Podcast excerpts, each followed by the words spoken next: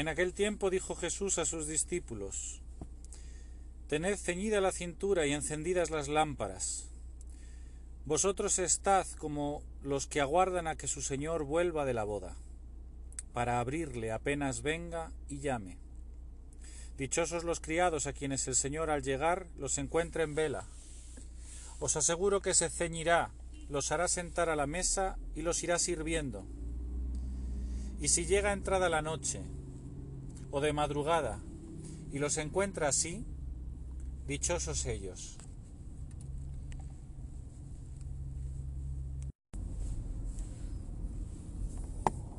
Me gusta este Evangelio porque mm, me ayuda hoy en, en el día de hoy, ¿no? Tened, tened ceñidas vuestras cinturas. Me venía a la mente el, ese otro pasaje de San Pablo en el que habla de nuestra lucha no es contra la carne ni la sangre, sino contra los espíritus del mal que habitan en el mundo tenebroso. Y entonces eh, San Pablo pues da una serie de, de armas eh, usando quizá el pues un símil del, del cuerpo de un soldado a lo mejor ¿no? y entonces hay un momento que dice ceñidos con la verdad ceñidos con la verdad y Jesucristo dice tened ceñidas vuestras cinturas. También em, el pueblo de Israel cuando iba a salir del de, de, Egipto en el Éxodo, también eh, Dios les, dice a través de Moisés, tened ceñidas las cinturas con un bastón en la mano, eh, preparados para salir de viaje. Y a mí esto me ayuda, ¿no? Porque tantas veces en la vida pues vamos preocupados por hacer dinero, por si vamos a llegar a final de mes, por si nos van a echar del trabajo, si vamos a dar con todo lo que tenemos, porque tenemos tantas responsabilidades que a lo mejor pues no damos abasto, si vamos a cumplir en los estudios o si vamos a aprobar o suspender, que son preocupaciones buenas, lícitas, pero a veces esa preocupación eh, nos acapara, ¿no? Y, no solo es una preocupación de responsabilidad, de que uno se tiene que responsabilizar de, de sus cosas, ¿no? Pues uno tiene que ser responsable trabajando, uno tiene que ser responsable estudiando o, pues en cualquier otra actividad que tenga, pues se requiere una responsabilidad. Pero a veces la preocupación eh, nos quita la paz. No llegamos a, pensar, a lo mejor, de forma consciente, eh, nada contra Dios, pero sí que en el fondo cuando a nosotros cuando, a nosotros nos da se nos quita la paz en el fondo le estamos dando le estamos quitando la razón a Dios y se la estamos dando pues a, su enemigo, al demonio, ¿no? Porque le estamos diciendo que es verdad que las cosas no las tenemos que sacar nosotros por nuestras propias fuerzas y que Dios no puede todo. Yo me acuerdo mucho, eh, de pequeñito oía mucho, Dios tiene muchas cosas que hacer como para estar pendiente de las tuyas, así que ocúpate tú de ellas. Eso me lo decían a mí mucho. Y, no es cierto, es una mentira como más grande que vamos. Entonces a veces las preocupaciones de nuestra vida, que si, que si el trabajo, que si tengo trabajo y a lo mejor me echan, o que si voy a llegar a final de mes, o si no tengo trabajo, que qué voy a hacer, de, qué va a ser de mi vida, o mi marido, eh, o mi mujer, yo qué sé, mis hijos, que si tengo que hacer esto, aquello, lo otro, o no sé qué, siempre pensando en el futuro, ¿no? Y además no de una forma, no por responsabilizarnos, sino de una forma agobiante, ¿no?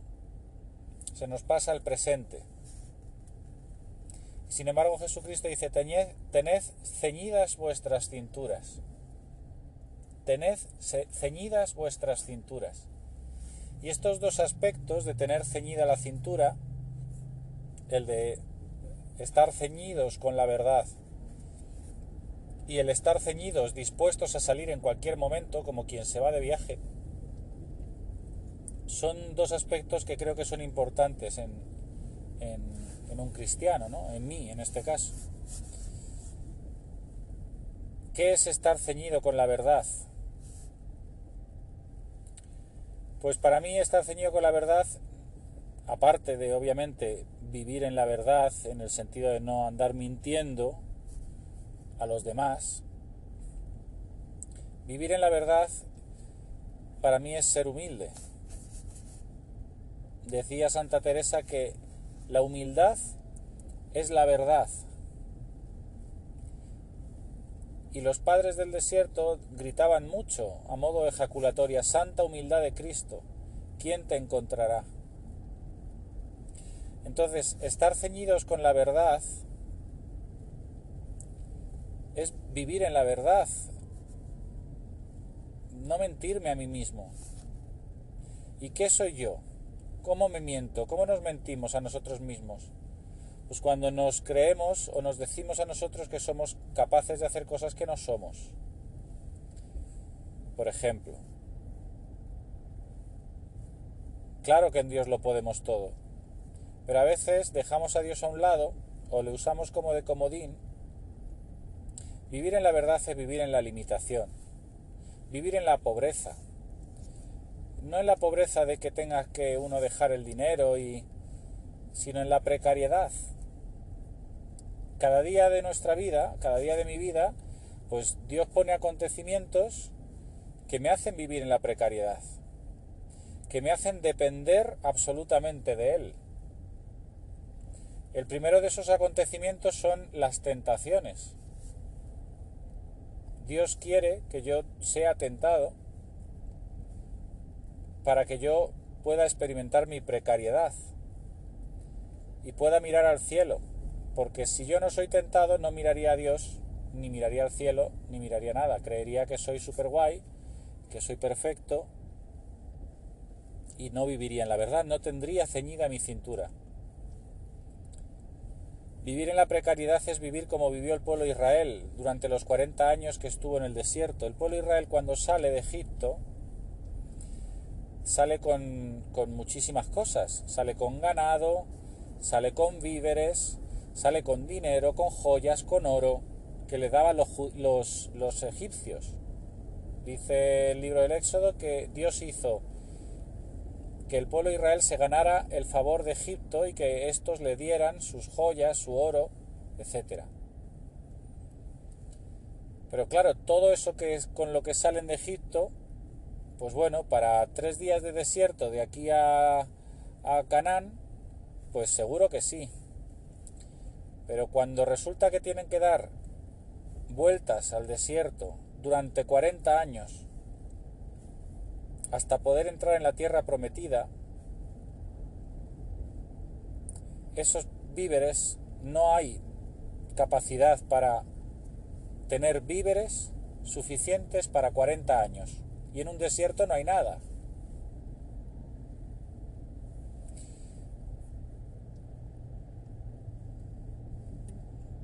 Dios lo hace así. Les manda a la tierra prometida, pero ellos no quieren entrar porque piensan que esa tierra les va a devorar. Y entonces Dios les dice, el pueblo tiene que aprender a depender solo de mí, porque cuando el pueblo de Israel ve la tierra prometida y se niega a entrar, es porque cree que tienen que vencer ellos a esas ciudades, a esos gigantes que dicen que habitan allí, ¿no?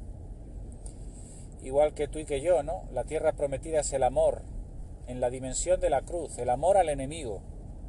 Y nosotros cuando vemos la tierra prometida, ese amor al enemigo, ese ser capaces de amar, como amó Jesús, pues nos asustamos también y pensamos, no, no, es que si yo amo así me van a devorar, me van a tomar como un tonto, como un idiota. No tiene que hacer justicia también de vez en cuando. Pero amar, amar, amar como un buen horro, pues no sirve para nada. Más que para que se rían de mí y me tomen por el pito de un sereno. Y entonces rechazamos la tierra prometida también. Entonces Dios por eso manda y nos manda a nosotros tantas veces al desierto, ¿no? Para que demos vueltas por el desierto, no como castigo, que a veces leemos la escritura como si fuera Dios castigando a un pueblo porque no le quiere obedecer. Es verdad que Dios castiga, pero cuando Dios castiga lo hace siempre por amor, para enseñar el camino correcto. Por eso el castigo en Dios no, es un, no tiene esa connotación negativa que nosotros le hemos dado tantas veces. Dios les manda al desierto porque sabe, porque Dios quiere que entren en la tierra prometida. El pueblo es el que no quiere entrar. Pero Dios sabe que para que puedan entrar en la tierra prometida, el pueblo debe descubrir que todo, absolutamente todo, proviene de Dios. La fuerza para vencer a esas naciones proviene de Dios. Las capacidades, las herramientas, todo proviene de Dios. Y nada proviene de nosotros. Y esto es algo que muchas veces se nos olvida a nosotros los cristianos. Caemos muchas veces en el pelagianismo o el semipelagianismo de pensar que somos nosotros los que tenemos que hacer las cosas y ya luego Dios con su gracia secundará eh, lo que nuestra buena voluntad. Y todo, absolutamente todo, proviene de Dios. Dice San Pablo que el, el, el querer y el hacer vienen de Dios. Es decir, cuando tú deseas hacer algo bueno, ese deseo viene de Dios. Es una gracia que Dios te da. Es gratuito. No viene de ti, de tu esfuerzo. Y cuando tú haces el bien, también eso proviene de Dios. Ni siquiera viene de ti. Entonces, ¿qué es lo que proviene de nosotros? De nosotros lo único que proviene es el resistirnos. Nosotros lo, solo podemos resistirnos a la voluntad de Dios. Oponernos a ella. Obstaculizarla. Es lo único que podemos hacer. Porque cuando la aceptamos ya eso es una gracia de Dios. Dios en su infinita misericordia luego a eso nos le suma un mérito, que lo llamamos así, el mérito, pero no es porque lo merezcamos nosotros, sino porque Dios a eso que nos hace capaces de hacer y que nos hace hacer, desearlo y hacerlo, a eso es como que le suma un puntito y dice, venga, pues esto unido al sacrificio de Cristo hace que este chico, que este hijo mío, le voy a dar este mérito. El mérito es algo que da, que da Dios también, ni siquiera es algo que podamos conseguir nosotros. ¿Por qué estaba yo diciendo esto? Porque el pueblo Israel, al negarse a entrar en la tierra prometida, es enviado al desierto, a dar vueltas por el desierto, para descubrir en su propia existencia que todo le viene de Dios. Y en el desierto se encuentran con que de pronto todo ese dinero con el que habían salido de Egipto, todos esos víveres, todos esos ganados, todo eso que, que tenían y que era su seguridad para no morirse de hambre en el desierto, donde no hay nada, pues empieza a acabar, porque son 40 años, y no eran dos, eran un pueblo entero. Y cuando se empieza a acabar es cuando de pronto dicen, ¿y ahora qué hacemos? Y entonces Dios les envía el maná. Bueno, y todas las cosas que ya sabemos, les envía el maná, la carne, las codornices, el agua, para que el pueblo Israel descubra que todo le viene de Dios.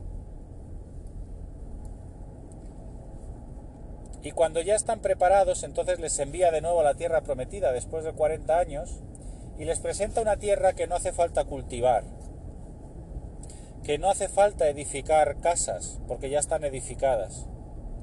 que no hace falta cultivar porque ya hay árboles, ya hay frutas, hay ganados y está ya todo hecho. Y esa es la tierra prometida, una tierra que no hace falta cultivar, que ya está cultivada. Porque el cristianismo todo es gratis. Estar ceñidos con la verdad es, es estar dispuestos, no sé cómo decirlo, estar abiertos, estar, no ofrecer resistencia a la voluntad de Dios, vivir en la verdad. Cuando tú crees que, que tú pues debes confesarte y entenderme bien lo que voy a decir, para que Dios te perdone, no estás viviendo en la verdad. La verdad es vivir acudiendo al sacramento de la confesión sabiendo que es algo que Dios te da gratuito y que incluso el deseo de ir al sacramento de la confesión es gratuito, que te lo está dando Dios. Vivir en la precariedad, vivir en que todo te viene de Dios. Incluso el deseo de convertirte te viene de Dios. Incluso la capacidad para convertirte. Todo viene de Dios. Todo, absolutamente todo viene de Dios. Estar ceñida a la cintura es estar dispuesto en todo momento a hacer la voluntad de Dios. Pero no como un esfuerzo, sino porque no te queda otra. Porque reconoces que tu propia voluntad solo te lleva a sufrir.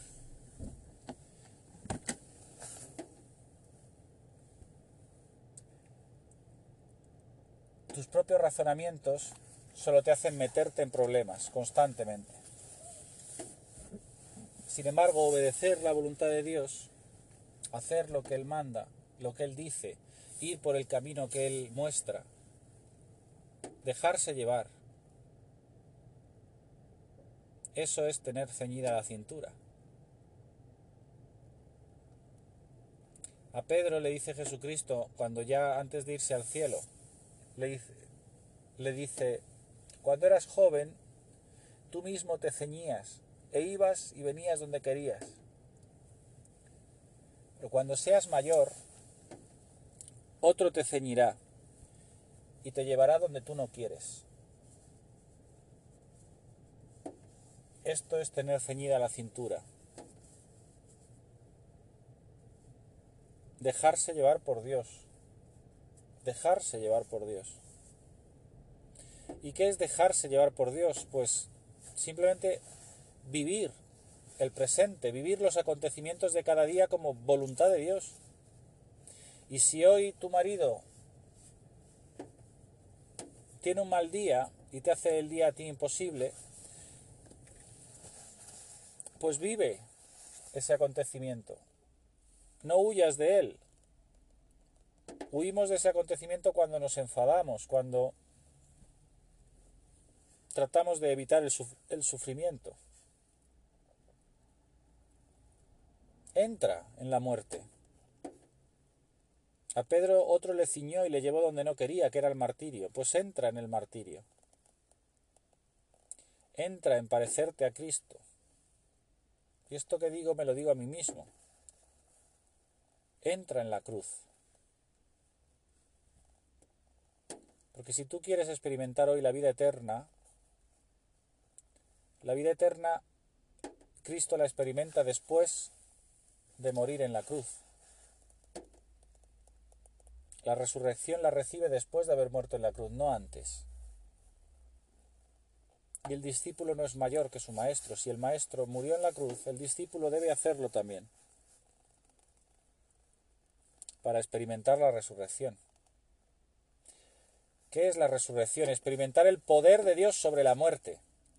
¿Cómo vamos a poder experimentar, cómo vamos a poder decir que Dios tiene poder sobre la muerte si en el momento en el que se nos presenta un sufrimiento huimos de él? La única forma de experimentar el poder de Dios sobre la muerte es entrar en el sufrimiento, entrar, meternos hasta el fondo en el sufrimiento que vivimos, en el acontecimiento, para que me entendáis, que, que nos hace sufrir. Y entonces al entrar ahí, experimentamos con, la confianza, no como un masoca, sino con la confianza de que Dios es mi Padre y que no me va a dejar en la muerte, entonces es cuando experimentamos que la muerte no tiene poder, que Dios tiene poder sobre la muerte, porque vemos que eso no nos mata, al contrario, surge en nosotros la vida, la fuerza para destruir esa muerte, la fuerza para destruir el pecado de tu marido, el pecado de tus hijos, el pecado de tu jefe, el pecado de quien sea, tu propio pecado, no surge del esfuerzo personal, no surge de un esfuerzo personal de autosuperación. La fuerza para vencer al pecado surge de aceptar el sufrimiento que te causa el pecado, de entrar de lleno en esta muerte, de dejarte matar por tu propio pecado, por el pecado de los demás. Y entonces uno experimenta la fuerza de la resurrección de Cristo. Y entonces sí uno puede decir, creo en la vida eterna. Creo en la vida eterna porque yo he estado metido en lo más profundo del sufrimiento, en lo más ponzoñoso, y ahí ha resplandecido la vida de Cristo. Y he podido dar la vida, no por mis méritos, por pura gracia de Dios. Por eso creo en la vida eterna. Tener ceñida la cintura es vivir en la verdad, vivir en reconociendo constantemente, en cada momento, que soy un pobre pecador, digno de compasión, que yo no soy nada, que si Dios levanta de mí su mano, sería capaz de hacer cosas terribles, muchísimo más terribles que muchas de las cosas que se ven en la televisión. Si Dios levanta su mano de mí, yo me convertiría en un monstruo. En el mismísimo diablo. Eso es vivir en la verdad. Reconocernos pobres, pecadores, débiles, inútiles. Y por tanto, dejarnos llevar por Dios. Porque quien se reconoce inútil ya no se deja llevar por sus propios razonamientos, que sabe que son inútiles que no van a servir para nada. Eso es lo que significa inútil, no útil. Quien se reconoce pecador, pues no se va a apoyar en sus virtudes porque no ve ninguna. Quien se reconoce pobre y que no tiene nada, pues no se va a fiar de nada. Al contrario, lo va a pedir todo. Se lo va a pedir todo a Dios, a su Padre, que es el que lo tiene todo. Eso es tener ceñida la cintura.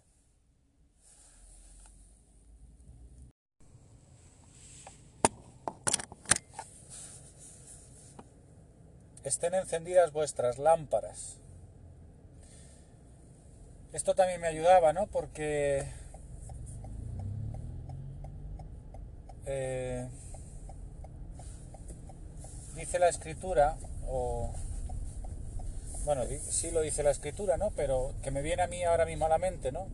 Lámpara es tu palabra para mis ojos, luz en mi sendero, ¿no? Y esto, eh, pues a mí me ayuda, ¿no? Porque ¿cómo tener encendida la lámpara? Pues teniendo un contacto con la palabra de Dios. Lámpara es tu palabra para mis pasos, luz en mi sendero. Eso dice, dice la escritura, ¿no? Pero la palabra de Dios es algo más que, que simplemente la Biblia, ¿no? La Biblia es el testimonio escrito de esa palabra. Pero la palabra de Dios trasciende la escritura. La palabra de Dios es Dios actuando en la historia. Dios actuando en el tiempo. ¿Y cómo actúa Dios en el tiempo? Pues a través de los acontecimientos. A través de los acontecimientos. Vuestras lámparas encendidas para mí es ver a Dios en la historia o ver la historia según los ojos de Dios. Porque a veces, y cuando digo la historia no me refiero a la historia general de la humanidad, que también. Me refiero a, tu historia, a mi historia particular de cada día, los acontecimientos que ocurren desde que me levanto hasta que me acuesto.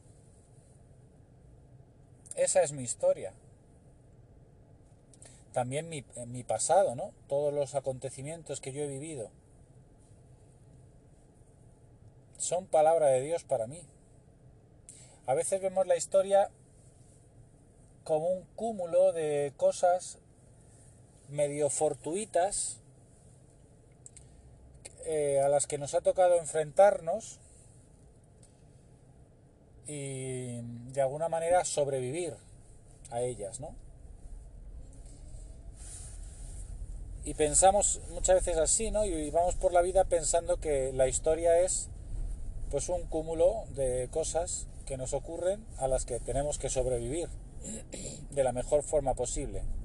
Y no, la historia es palabra de Dios. Es Dios hablándome.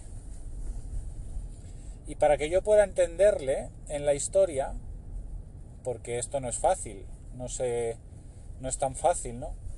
Porque cuando de pronto te despiden de un trabajo, por ejemplo, pues es un acontecimiento y es Dios hablándote a través de la historia.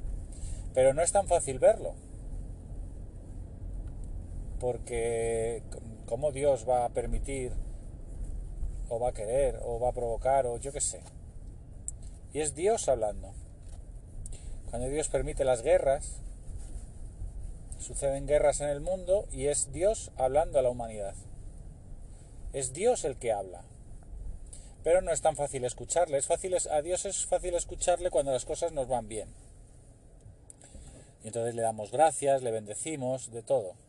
Pero cuando las cosas no van mal, pues pensamos que o bien es, son fruto de la casualidad, de qué mala suerte me está tocando a mí vivir esto o aquello,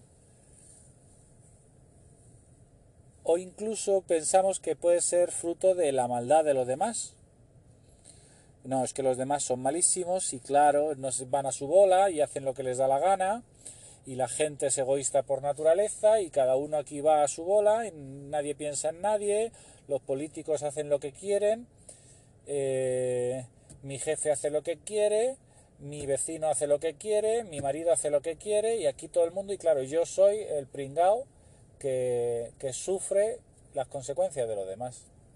Y entonces no nos damos cuenta de pronto que todo eso que, te está rodeando o que me está rodeando es una palabra, es Dios hablándome. Es una palabra de Dios a mi vida que me dice, conviértete. Hoy conviértete. Hoy aseméjate a Cristo, aseméjate a mi Hijo. Sé hoy mi Hijo. A través de los acontecimientos Dios quiere que se manifiesten los hijos de Dios dice la escritura que la creación entera está esperando, gimiendo con dolores de parto, a que se manifiesten los hijos de Dios. Y todos los acontecimientos de nuestra vida, Dios los, los tiene pensados hablándonos, llamándonos a una conversión, pidiéndonos, manifiéstate como hijo de Dios. Manifiéstate como hijo de Dios. No te manifiestes como hijo del diablo, quejándote constantemente, renegando constantemente. Manifiéstate como un hijo de Dios que confía plenamente en su Padre, que adora a su Padre en, la, en lo bueno y en lo malo, o en lo que nosotros llamamos bueno y en lo que nosotros llamamos malo.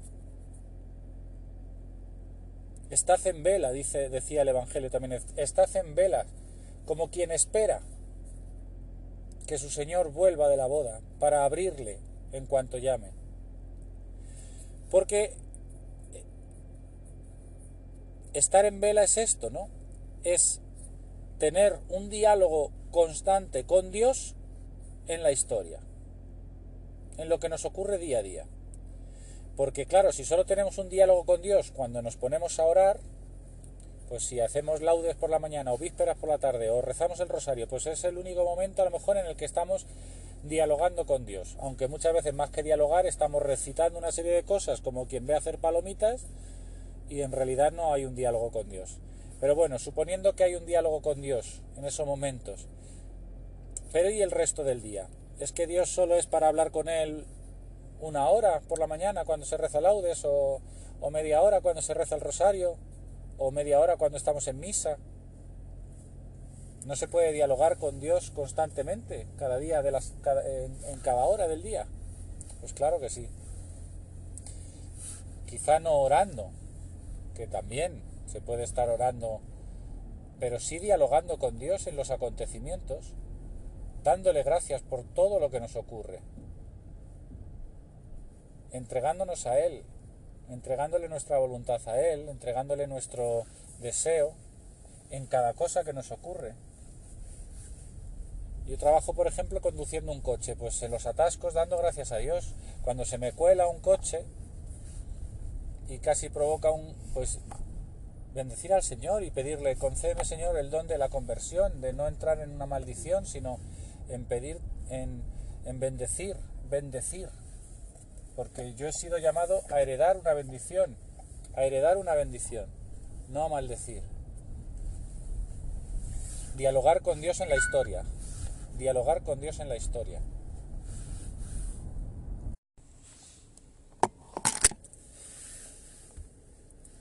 Estar en vela es estar en diálogo con, con Jesucristo, en la historia de cada día, en, el momento en los momentos que a cada uno nos, nos, toca vivir cada día, pues estar en un eh, eh, continuo diálogo, ¿no? Dialogando Señor, ¿y por qué? ¿Qué me quieres decir con que mi marido de pronto no me haya dado la razón? ¿Qué me quieres decir? ¿Qué me estás hablando, Señor? ¿Me estás llamando a la conversión? ¿Me estás llamando a que me parezca a ti? Porque el Señor quiere que nos parezcamos a Él y por eso pone acontecimientos en nuestra vida que, que nos piden eh, parecernos a Él. Porque nuestra misión como cristianos es ser sacramento de salvación para el mundo. Y no se puede ser sacramento de salvación para el mundo si no somos otros Cristos.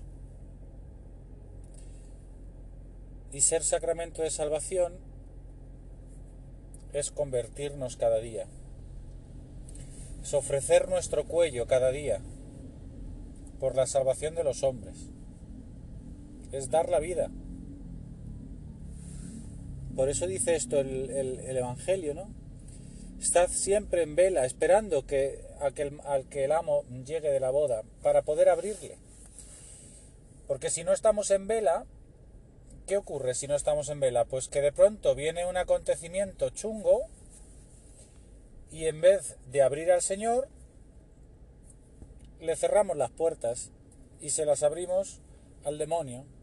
Porque cuando no abrimos al Señor, pues dejamos que sea el demonio el que aparezca. Y entonces de pronto hoy te diagnostican o, me diagnostican un cáncer y si yo no estoy en vela, pues de pronto voy a empezar a murmurar, pero ¿por qué esto me ha tocado a mí? Pero fíjate, si yo hago esto, si yo no sé qué, si yo predico, si yo creo en Jesucristo, si yo voy a misa todos los días. ¿Por qué a mí? Porque si no estamos en vela, enseguida nos encerramos en el victimismo. El victimismo es la mayor arma que tiene el diablo contra nosotros. Encerrarnos en el yo, el yoísmo. ¿Por qué a mí? ¿Por qué a mí? Yo no me merezco esto. ¿Quién soy yo? ¿Por qué he hecho esto? ¿Por qué? ¿Por qué? ¿Por qué me pasa a mí? Solo a mí, solo a mí, solo yo sufro, solo yo. Así constantemente, ¿no? Lo hago así en un tono un poco de burla, pero no quiere decir esto que yo me crea mejor, ¿no? Porque yo también muchas veces soy encerrado en el victimismo. Todo esto que yo digo lo hablo desde mi propia experiencia, no, no hablo desde una superioridad, ¿no? Eh, estad siempre en vela, esperando, como quien espera que su, dueño, a que su amo venga de la boda. Porque si tú estás esperando a que el Señor te visite hoy,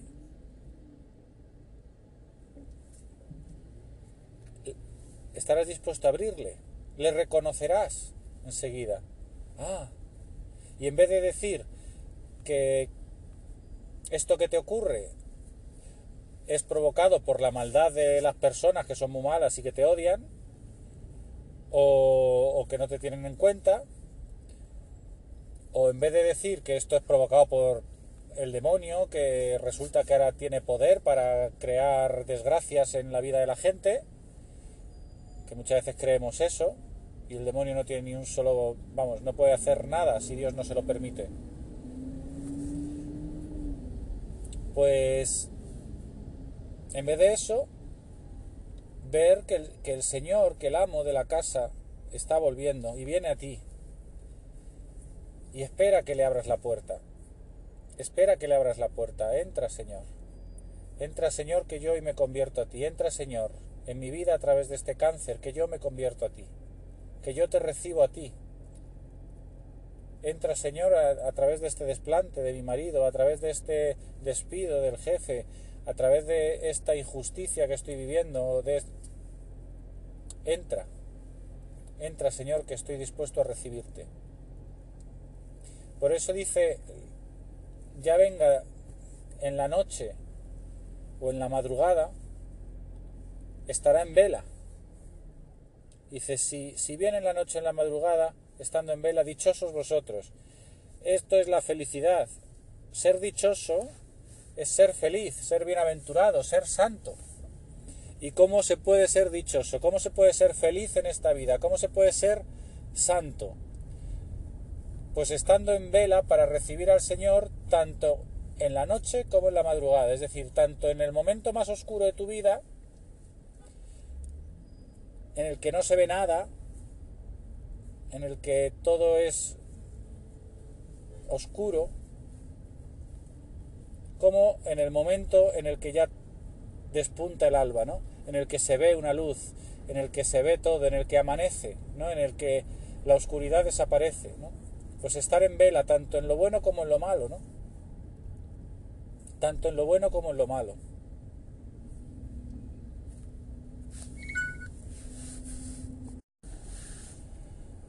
Pues la felicidad está en eso, justamente.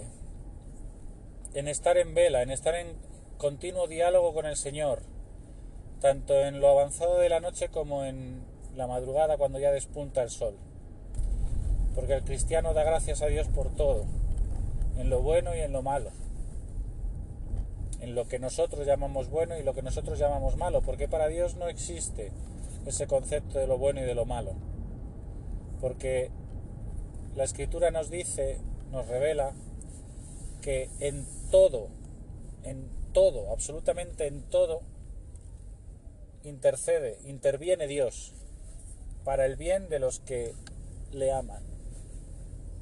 Es decir, que si tú y yo amamos hoy a Dios,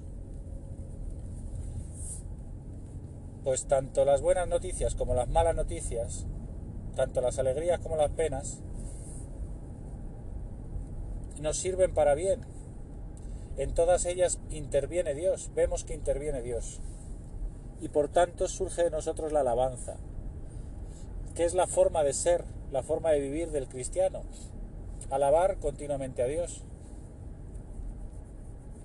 Pues que el Señor hoy nos conceda esto, ¿no? Poder estar en vela, poder estar en vela, que no es solo no dormir en el sentido físico, que también puede haber momentos en los que el Señor nos puede invitar a, a, vivir una noche en vela, en oración con Él, cosas así, ¿no? Pero poder estar en vela en el día a día, ¿no? En cada hora, en cada minuto, poder estar en vela con Dios, ¿no? Poder estar en diálogo continuo con Dios en la historia. Ese es el cristiano, el que habla con Dios en la historia. El que todo lo que le ocurre es Dios hablándole. Es un diálogo, es una palabra de su Padre para él y él como hijo responde a su padre, alabándole y bendiciéndole, y fiándose, y siendo dichoso, siendo feliz. Esa es la felicidad del cristiano. La felicidad del cristiano no es que las cosas vayan bien o vayan mal, según nuestro modo de pensar. La felicidad del cristiano es alimentarse de todo lo que sale de la boca de Dios. ¿no? Esto que decía Jesucristo cuando le dice Satanás, si eres hijo de Dios, di que estas piedras se conviertan en pan. Y dice Jesucristo, no solo de pan vive el hombre, sino de toda palabra que sale de la boca de Dios. Pues es, es verdad, el Hijo de Dios, es decir, el cristiano, vive de toda palabra que sale de la boca de Dios, es decir, vive de todo acontecimiento que Dios provoca en nuestra vida o que Dios permite en nuestra vida, pues de ese acontecimiento vive, ya sea bueno o ya sea malo según nuestra forma de pensar. Pero el cristiano recibe la vida de estar continuamente en diálogo con el Padre, en diálogo con Dios, escuchando la palabra de Dios en su historia todos los días. Que hoy el Señor nos conceda poder vivir de la palabra de Dios, poder vivir de la palabra de Dios, en este sentido que decimos de dialogar con Él en la historia. Gloria al Padre, al Hijo y al Espíritu Santo, como era en el principio, ahora y siempre, por los siglos de los siglos. Amén.